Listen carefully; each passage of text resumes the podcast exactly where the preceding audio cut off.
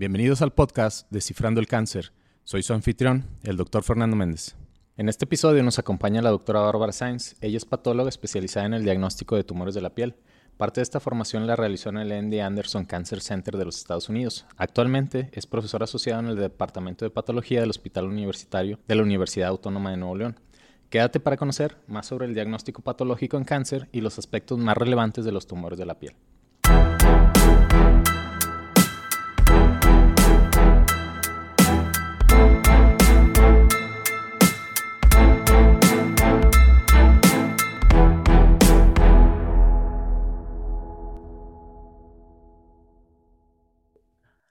Bienvenidos a Desinfrando el Cáncer. Soy su anfitrión, el doctor Fernando Méndez, y el tema del día de hoy es acerca de patología y vamos a hablar un poquito más a fondo acerca del cáncer de piel. Para ello tenemos como invitada a la patóloga Bárbara Sainz. Ella es doctora, eh, está especializada en este tipo de neoplasias y actualmente es profesora eh, asociada en el Departamento de Patología del Hospital Universitario de la Autónoma de Nuevo León. Y bueno, te doy la bienvenida, Bárbara. Eh, Hola, mucho gusto, muy buenos días. Primero, me gustaría que nos, que nos sumerjas en, en, el, en el mundo de la patología, que nos cuentes qué es la patología y cuál es la función principal o de las contribuciones más importantes para, pues primero hacer el diagnóstico, pero hay más, ¿verdad? Eh, sí, para empezar, eh, bueno, los patólogos o los nos dividimos en dos, los anatomopatólogos, que es lo que yo ejerzo, y están los patólogos clínicos, que prácticamente se dirigen a eh, pues estudios clínicos, están en el laboratorio, ver sangres, muestras de sangre, muestras de todo lo que se va a una persona a examinar de, en sí de líquidos. Y nosotros los anatomopatólogos, hay gente que no nos reconoce muy bien, casi todos conocen a los ginecólogos, a los cardiólogos, a los médicos familiares, pero nosotros también somos médicos e hicimos la especialidad de anatomía patológica. ¿Qué somos nosotros? Bueno, somos los doctores que en sí nosotros vemos todo lo que viene siendo lo alterado del cuerpo humano. Eh, dícese infecciones, tumores, este, cosas que salen de lo normal del cuerpo humano, tanto de niños como de adultos. Por así decirlo, somos como enciclopedias humanas eh, de todo lo que está alterado en un, de cabello a pies de niños y adultos. Casi no somos reconocidos porque siempre estamos por lo general en los sótanos de los hospitales y nosotros casi no tenemos interacción con los este, pacientes. ¿Qué nos llega a nosotros? Pequeñas muestras eh, que pueden ser de líquido, puede ser muestras de, piel, puede ser muestras de tumor, puede ser muestras de, ahora sí que de lo que ocupe, eh, lo que se tiene que estudiar de cada paciente. Eh, ¿Quién no los manda las muestras a nosotros? Bueno, ellos acuden, por ejemplo, si tú tienes una lesión, un lunar que no te gusta en la piel, o si tú tienes una bolita que te estás detectando y te la va a ver el médico familiar, y que luego te manda con otro especialista y te quitan la bolita o te la quita el cirujano, todos ellos nos mandan las piezas que, o el tejido o la bolita, por así decirlo, a nosotros los patólogos, que por lo general siempre estamos en laboratorios y nuestra arma, por así decirlo, viene siendo el microscopio. Entonces, siempre que, a uno le tomen una muestra que les llamamos biopsias o de también de células, ahorita también nos dices un poquito de lo, porque también es citopatología, o sea, es histología y patología, ¿no? Entonces pueden, pueden tomar muestras de, de una de otra. Corrígeme si, estoy este, mal, pero entonces ustedes observan eso al microscopio o cuál es el procedimiento así general para que nos más o menos nos des la descripción de ya cuando te llega la pieza, ahora qué se hace. Sí, porque mi mamá hasta la fecha piensa que los patólogos hasta la, eh, nada más nos dedicamos a hacer autopsias. Entonces, no, no, no solamente autopsias, también podemos ver tejidos. Por ejemplo, tienes una, tienes a tu abuelita, a tu abuelita le, le ves que trae un lunar, un lunar que le está sangrando le va con el dermatólogo o con el médico familiar, le quitan tantito, tantita piel, por así decirlo, para llevarse el lunar que está sangrando o la bolita que está sangrando. Pero así como puede ser de piel, puede ser de un tumor de la mama, es decir, traes una bolita que está cerca en la mama, traes una bolita que, que está en el cuello o notas que el cuello está crecido. Tú vas al doctor, él lo examina lo quita, no lo manda a nosotros, dependiendo que sea. Puede ser desde líquido, de que aspiró el líquido y nosotros lo procesamos a través de tinciones y ya fijado el líquido, nosotros podemos verlo al microscopio y vemos eh, de qué está compuesto el líquido.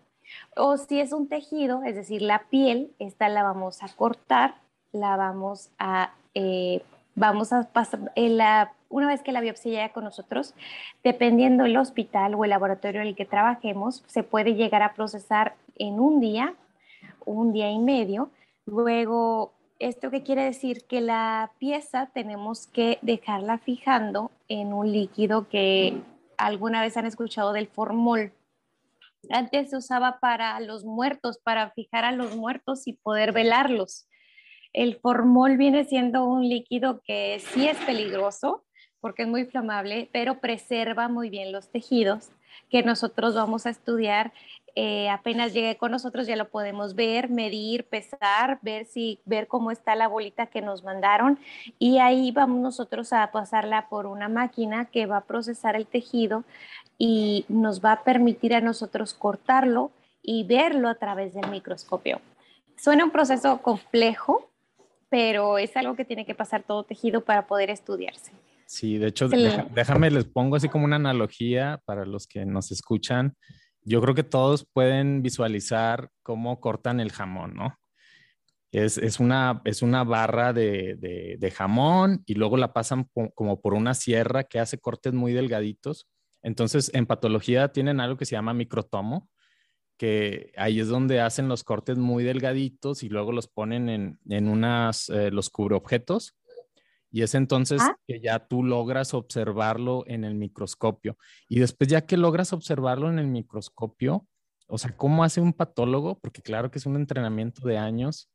¿Qué es lo que ustedes aprenden para poder ver ahí patrones o cuáles son las características que te indican, en este caso, que es una enfermedad maligna o que podría ser un cáncer? Y, después me gustaría que de ahí nos digas, o sea, cómo a partir, ya cuando pasas al diagnóstico, que nos hables de, las estadificaciones, porque entiendo que pues, la, patología, o sea, los, grados este, en los que ustedes estadifican a los, a los tumores, pues siguen siendo pues de las cosas más importantes para establecer el, pronóstico. E, e, incluso con técnicas adicionales el, el tipo de tratamiento, ¿verdad? así es, eh, por ejemplo, vámonos a lo más tranquilo. ¿Qué hacemos nosotros? Primero que nada decimos de dónde estamos viendo, qué es la muestra que nos enviaron. No es lo mismo ver una muestra, cada parte del cuerpo se ve diferente al microscopio y sí, sí cambia un poquito de lo que vemos tantito en los niños, tantito en los adultos, pero por así decirlo, le buscamos lo que se sale de lo normal. Ok, si algo se sale de lo normal, eh, nosotros decimos, bueno, es una infección, el paciente trae algún bicho. Eh, si no es infeccioso, bueno, entonces es un tumor.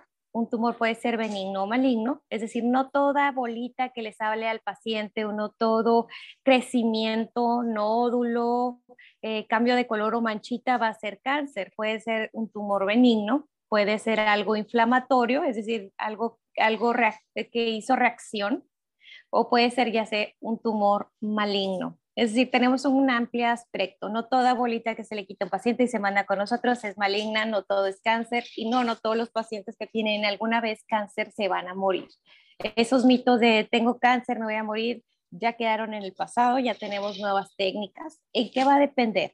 Es decir, no es lo mismo que tengas una bolita o un tumor de la punta de un lápiz a que me mandes un tumor del tamaño de una pelota de, boliche, ¿verdad?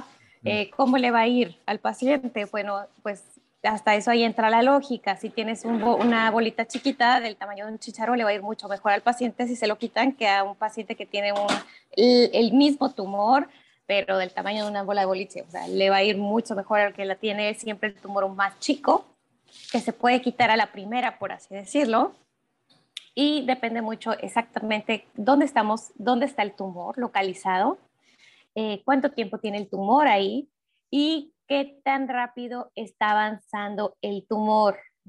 ¿Ok? No es lo mismo que me digas, mire, tengo una bolita y me salió desde hace seis años. O sea, que dices, ya duró toda la vida con él prácticamente. Ah, tengo una bolita y en un mes creció tres veces, ¿verdad? O sea, no es lo mismo. siempre tenemos que ver todo eso y nos ayuda mucho que el clínico mande referido cuánto tiempo tuvo esa lesión, qué sospecha el clínico qué edad tiene el paciente, dónde está localizado, porque a veces piensan que somos los patólogos o que mandan un fragmento de tejido, no nos dicen la edad, no nos dicen dónde estamos, como si tuviéramos una bola mágica, y no, no, no muchas veces no es así, los patólogos no, no somos magos. Ok, entonces se, complementan con pues, el resto de estudios de, que realizó el, el médico que los está refiriendo ustedes la muestra y junto con su interpretación de, pues de las células o del tejido, ustedes ya tienen un diagnóstico un poco más certero. Finalmente, ustedes serían los que dicen qué es lo que les, ah, a nivel histológico o celular, lo que le está pasando al paciente. ¿Ustedes le ponen ya un, nombre a esa enfermedad o después de ustedes todavía faltaría algo como para concluir o cuál es ahí el papel eh, de la patología? Prácticamente lo que nosotros hacemos es decirte qué es lo que tiene el paciente. Eh, casi siempre tratamos de darle un nombre a cada enfermedad. No nos gusta quedarnos con la duda. Este, ¿Qué podemos decir? A veces sí hay limitantes. porque ¿Qué pasa? Si tú nos mandas tantito tejido, porque lo que nos mandan es menos del 1% del cuerpo humano, ¿verdad? Es, es una gotita de nada lo que nos mandan de cada paciente. A veces nos, nos quedamos con la duda de también que tiene el paciente porque nos mandaron muy poquita muestra y no podemos hacer el diagnóstico, pero casi siempre tratamos de darle nombre y apellido a lo que cada paciente tiene. Sí hay limitantes, eh, te comento, a veces nos mandan eh, lo más raro que me han mandado fue este, un pedazo de, hueso de pollo con el que el paciente se, ahogó y tú te quedas pensando, pues, ¿qué clase de diagnóstico quiere el paciente? ¿Qué tipo de pollo? Este, ¿Qué marca de pollo? O sea, hay veces que nos dicen, bueno, eh, y era por medio de una endoscopía, el paciente se había tragado el hueso de pollo, entonces te quedas pensando, bueno, no sé qué diagnóstico quiera, pero pues nos ha pasado de todo en la vida, ¿verdad? O sea, le podrías haber puesto ahí que no era humano el paciente. le pudimos haber puesto, el, diagnóstico salió como hueso de probable ave. Pero no, nunca voy a poder decirte qué ave ni nada.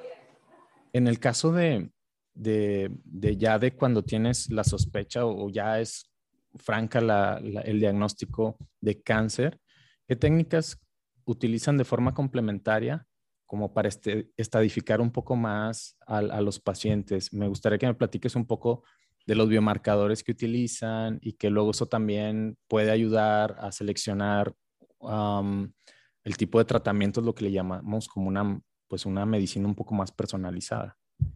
Claro que sí. Por ejemplo, dependiendo de la medicina va avanzando tanto, gracias a Dios, que hoy en día hay ciertos eh, por así decirlo, tratamientos dirigidos a lo que ningún tumor es igual. A eso de una vez les digo, no es lo mismo, aunque tenga la misma señora, misma edad y sean vecinas, el mismo tumor en el mismo lugar y tengan la misma edad, ningún tumor es igual. Todos se pueden llegar a comportar de muy forma, este, de muy forma muy diferente. Es decir, siempre vas a escuchar el relato de la vecina de que, ah, fíjate que la vecina tuvo el mismo tumor y le fue así todos los tumores, todos los pacientes son diferentes, cada, cada ser es único, ¿verdad?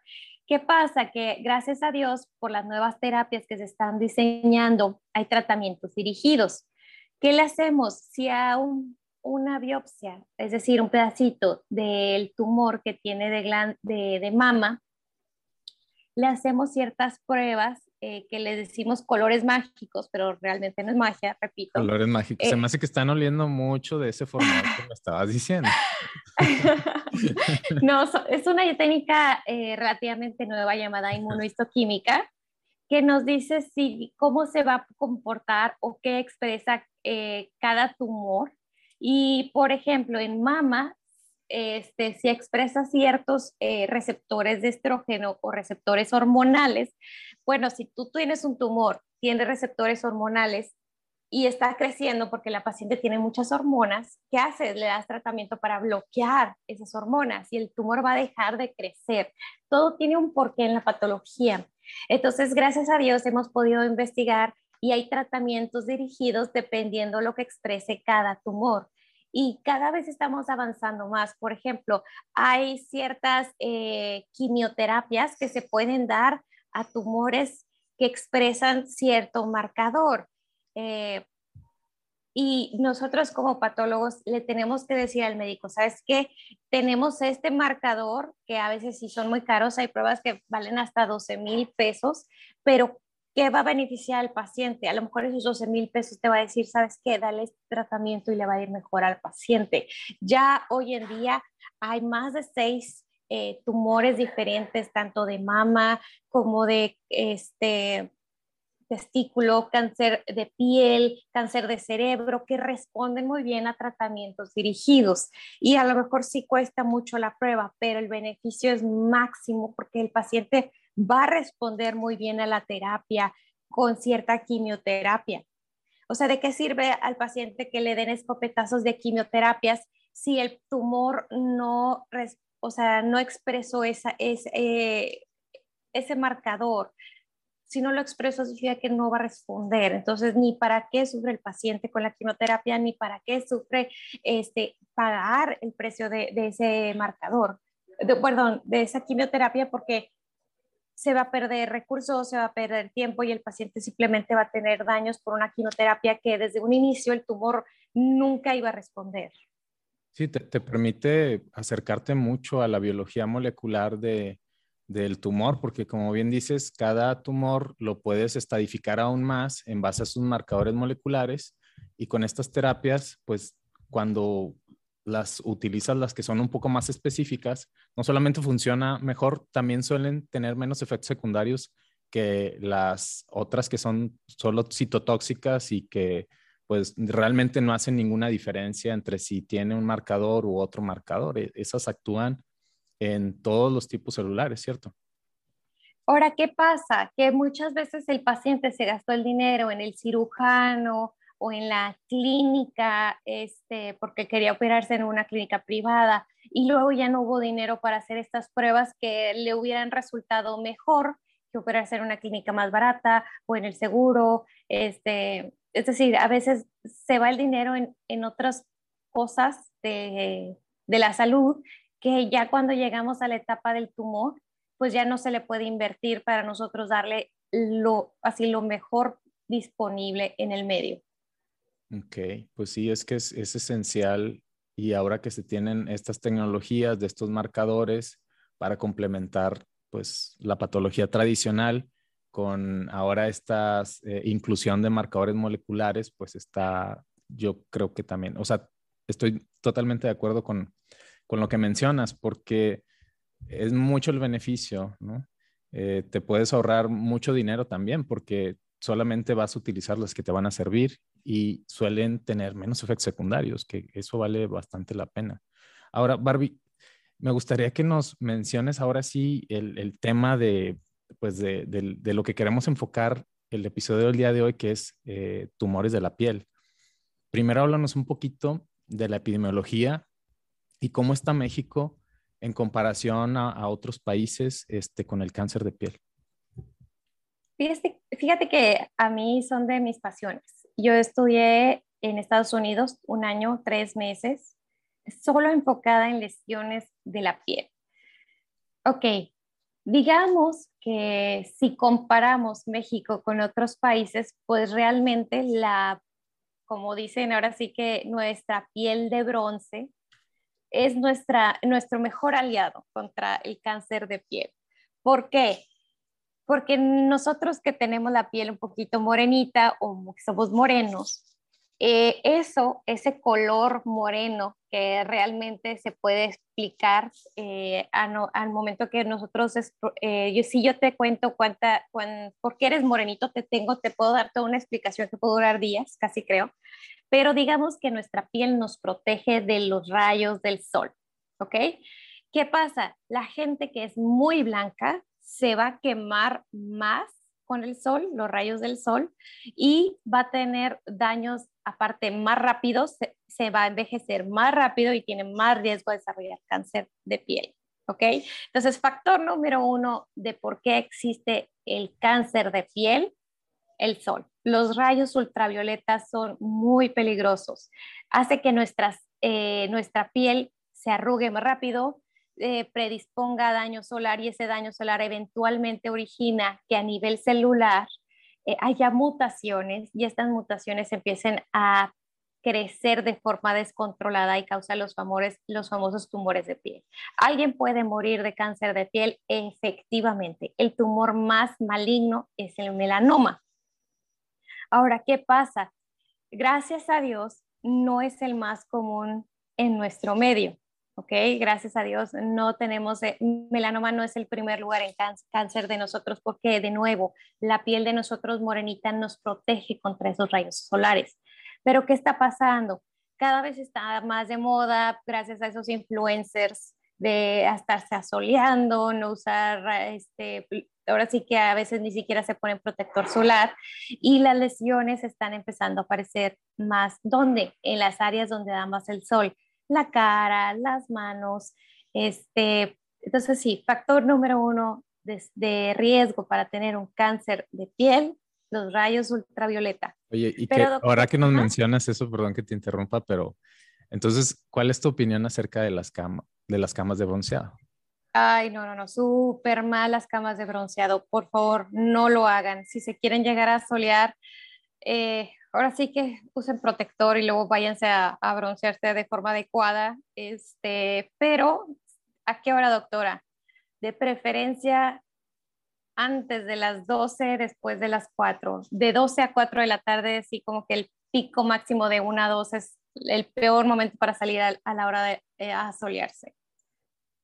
Y de forma complementaria, porque estuve revisando por ahí que o sea, el, sol, que ya no lo mencionaste, y luego eh, ya ves que hubo un tiempo que pues fueron muy solicitadas las cámaras de bronceado y luego se vieron todos los casos después de 15 o 20 años de muchos cánceres de piel asociados al uso de las cámaras de bronceado. Y luego vi también ahí algo que me llamó la atención y me gustaría que nos compartas qué sabes de eso, sobre el uso de láseres también para eh, depilación o láseres con fines cosméticos, que también por ahí hay algo de, de asociación. ¿Qué, conoces al respecto de eso también?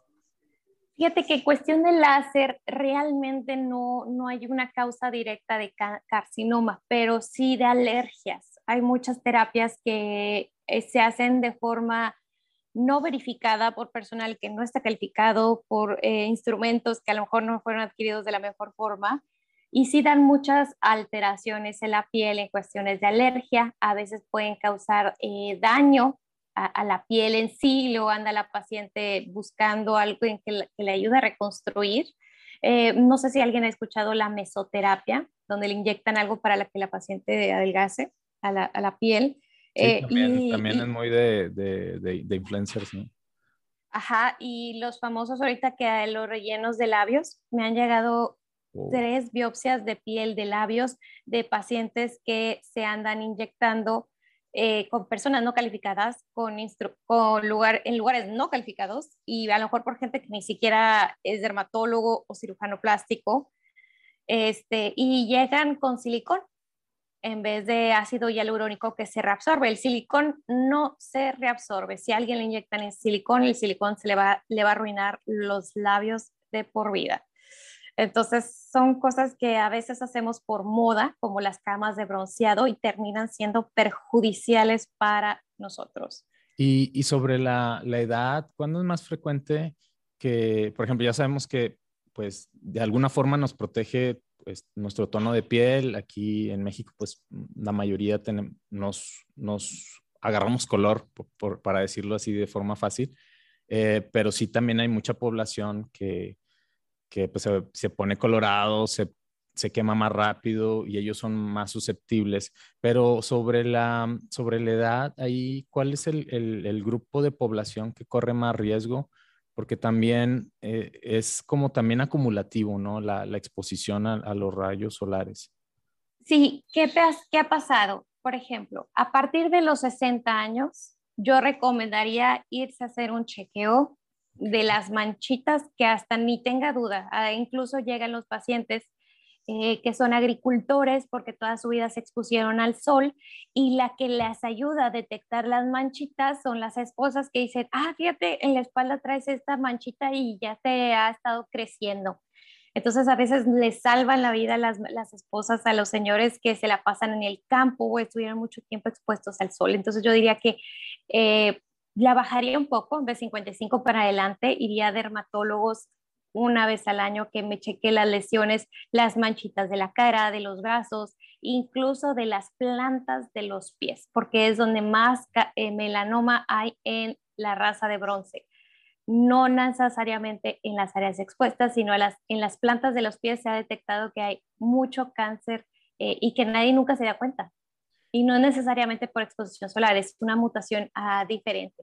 Ahorita que mencionaste eso, eh, este, bueno, que no se me olvide las, las mutaciones, ahorita también quiero que nos lo platiques, pero antes de eso, mencionaste, eh, pues, eh, cierto como riesgo laboral, ¿no? Porque, pues, ciertas profesiones se van a asociar más con cáncer de piel, que nos platiques un poco de eso, y también con el uso de ciertas sustancias, porque vi que también hay algunos químicos que a veces por estar expuesto en tu trabajo también pueden subir más la incidencia de este tipo de cáncer. Eh, fíjate que incluso eh, simplemente vivir en una zona, eh, hay una población aquí cerca de Nuevo León que viven en un área muy rica en arsénico. Y ellos simplemente por estar en, y vivir en esa zona van a empezar a llegar, aunque sean de chiquitos, chiquitos dígase 12 años, van a empezar a traer estas lesiones de la piel y van a ser, pueden desarrollar ya cáncer de piel. Y nada más por estar en esa zona. Eh, aparte del arsénico, pues, y aparte de estar expuesto mucho tiempo al sol, hay otros químicos que también te pueden llegar a ser, este, tienen mayor riesgo de desarrollar carcinoma de piel, pero eh, son pocos los casos. Vaya, lo que sí se ha visto son en estas zonas donde el arsénico es muy, muy rico en la tierra y sí llegan pacientes desde veintitantos años que no tenían por qué tener cáncer de piel. Ahora platícanos antes de que se me vaya, sobre las mutaciones. Este, ¿Cuál es el componente genético de, em, porque pues mucho tiene que ver con el estilo de vida, la exposición al sol, todo lo que ya platicamos, pero hay ciertas susceptibilidades que son pues porque las heredaste de tus papás y a su vez de los abuelos. ¿Cuáles son ese tipo de, de, de cáncer? ¿Son algo peculiares? Y las mutaciones más frecuentes que se encuentran también en, estas, en estos tipos de neoplasias. Bueno, el cáncer de piel, eh, si hablamos en general, depende qué tipo de cáncer de piel, porque está la familia, el cáncer de piel de tipo melanoma, el cáncer de piel de tipo espinocelular, el cáncer de piel de tipo vasocelular. Nosotros por el microscopio le damos, tú te vas con el diagnóstico cáncer de piel, pero realmente el diagnóstico que hacemos nosotros los patólogos es decir qué es lo que vimos al microscopio y el cáncer de piel se va a dividir de acuerdo a lo que nosotros vemos al microscopio. Ah, entonces te digo, lo dividimos en carcinoma vasocelular, carcinoma espinocelular eh, y de los tres el más maligno es el melanoma. El más frecuente en todo el mundo es el carcinoma vasocelular y la mayoría de las veces el paciente se cura nada más quitando la lesión. Entonces, si tienes cáncer de piel, a veces simplemente es el cáncer de piel vasocelular, que es el más frecuente, y ese les va muy bien a los pacientes. Cada uno tiene diferentes mutaciones. Ahora, de estos tres, el melanoma, si tenemos 100 pacientes con melanoma, nada más menos del 10%, es decir, 10 pacientes tenían eh, mutaciones heredadas para melanoma. Es decir, gracias a Dios, solo una pequeña fracción se va a heredar para tener cáncer de piel. El resto realmente lo van a adquirir. Las mutas... Perdón, interrumpa, pero entonces básicamente gran parte de los casos son prevenibles cuidándote del sol. Del sol, del arsénico, de... Hay pacientes que desarrollan cáncer de piel después de tener mucho tiempo úlceras este, por tanta lesión o que tuvieron otro tumor y le dieron radiación. La piel que estuvo expuesta a la radiación puede desarrollar en un futuro cáncer. Eh, pacientes que tuvieron quemaduras de tercer grado, de segundo grado por mucho tiempo, como la piel se dañó, al momento que la piel misma se trata de reparar, pueden desarrollar cáncer. Es decir, hay varios factores o que diga, sabes que el niño tuvo en su infancia un tumor maligno de hueso y le dieron quimio y radio, y luego desarrolló un tumor de piel. Bueno, entonces en este caso fue porque en dado caso ya sufrió una quimioterapia que le predispuso a tener cáncer de piel. Pero, o sea, son situaciones muy específicas. Pero sí, exactamente, la gran mayoría de los cánceres de piel va a ser prevenible cuidándonos de forma adecuada de los rayos ultravioletas. Y sobre el ah, surgimiento de, de las terapias moleculares, dirigidas a estas alteraciones eh, genéticas de, las más comunes. ¿Cómo, ¿Cómo, has visto, este, cómo cambió pues, el tratamiento de estas enfermedades? Por ejemplo, de los melanomas hay unos que tienen esta alteración molecular llamada BRAF B600E. Nosotros le hacemos una tinción, o como usted, o como los médicos le dicen, de tus colorines. Oye, ¿sabes qué? Salió positiva ya hay un tratamiento, adalimumab, creo que se llama, otras, tiene un nombre muy chistoso, y es una quimioterapia dirigida para esos tumores. Y, tú y les va muy bien. Este, ¿qué pasa? Sí es caro. O sea, estoy siendo muy sincera, sí es caro, y, pero al paciente con un melanoma avanzado le va de así le, si el paciente ya estaba muy, muy, muy, muy mal, ya tenía tumor por todos lados, le, le alargas la vida. Más de tres meses. Este, si el tumor estaba chiquito y le dieron aparte de y respondió a esa terapia, a veces tienen excelente pronóstico a vida 10 años. Entonces, sí son estas nuevas terapias que van surgiendo, que no, no todos piden porque son caras, pero también no todos piden porque no todos saben que existe. Eso es la tristeza, que no hay mucha difusión. Bueno, pues es, es uno de, las, de los objetivos de, de, nuestro podcast, eh, abrir un poquito más esta área porque, bueno, es bastante compleja y no me dejarás eh, mentir, pero en sí son, o sea, son muchos temas de cada cosa. O sea, ahorita estamos hablando de patología y luego mencionas que hay varios tipos de cáncer y luego a su vez varios tipos de cáncer de piel que tienen varias mutaciones y unos asociados a... Entonces sí es bastante necesario difundir que hay nuevos tratamientos y que es bastante importante incluir este em, kit o este grupo de pruebas moleculares para poder entonces saber si eres candidato o no a este tipo de tratamientos que pues van a cambiar el curso de, la enfermedad. Exactamente, y luego también ser muy sinceros. Por ejemplo, hay terapias que solo están en Estados Unidos o en Europa, y aquí en México, aunque yo te diga, ¿sabes qué? Si va a responder a tal terapia, no la tenemos. O sea, pero el hecho de que no la tengamos no significa que no sepas qué es lo que le sirve a tu paciente. Entonces, yo diría, ¿sabes qué?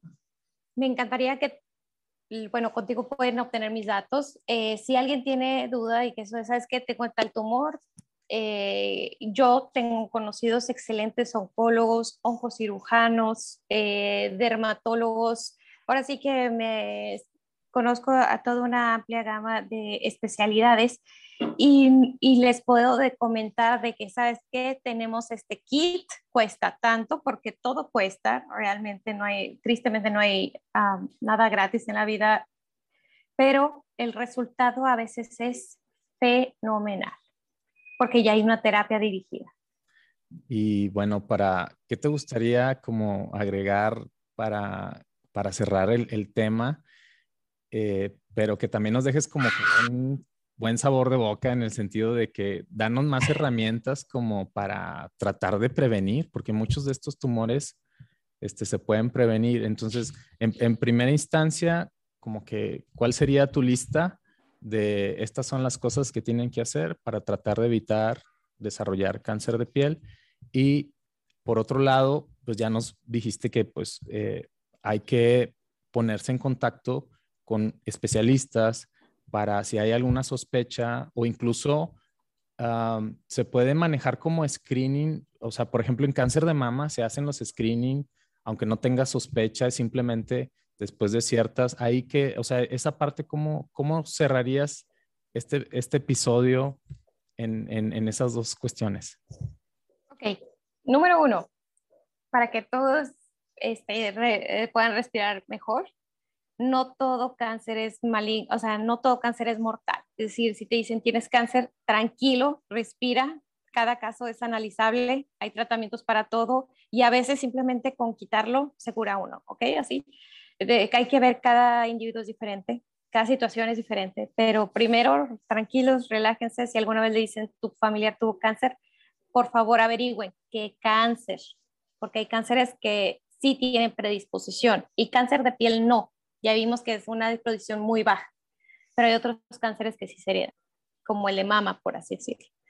Ahora, cualquier cosa normal que notes tú como persona que digas esto no lo tenía, este bulto no lo tenía, o sabes que a mi esposo le salió una mancha, mejor consulten porque me ha llegado el peor enemigo del paciente de Nuevo León, aquí analizándolo, aterrizándolo, es la desidia. Es decir, déjalo para después, no ha de ser nada. Ese no ha de ser nada puede llegar hasta salvarte la vida si detectamos una lesión premaligna o maligna a tiempo.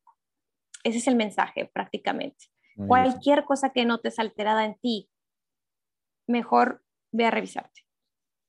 Acudir con un experto para, que les digan bien el diagnóstico. Si hay que preocuparse o, poner ya las manos este, en, acción o si, o sea, descartar este, que era cualquier cosa que podría preocuparlos. Bueno, pues te agradecemos mucho, Bárbara, por el tiempo, por hablarnos de, este tema, pues que, como dices, o sea, es el, cáncer que es, hay más casos de este tipo de cáncer, ¿no? Y no es tan popular, por así decirlo, como los otros, pero de estos hay muchos más. Eh, y bueno, este, como quiera, vamos a dejar tus datos para que si tienen duda te contacten. Y bueno, esto fue Descifrando el Cáncer y nos vemos en el siguiente episodio.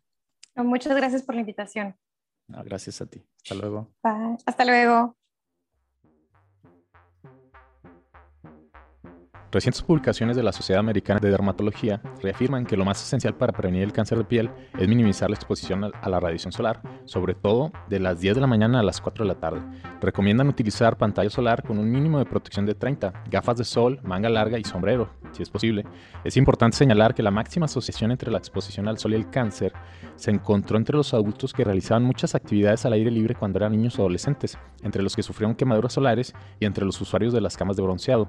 Finalmente, se recomienda acudir a una revisión preventiva con un dermatólogo desde los 35 años, sobre todo si tienes antecedentes familiares de cáncer de piel, tienes la piel muy blanca, ojos muy claros o más de 40 lunares, o si tienes muchas arrugas por la exposición al sol o utilizabas las camas de bronceado.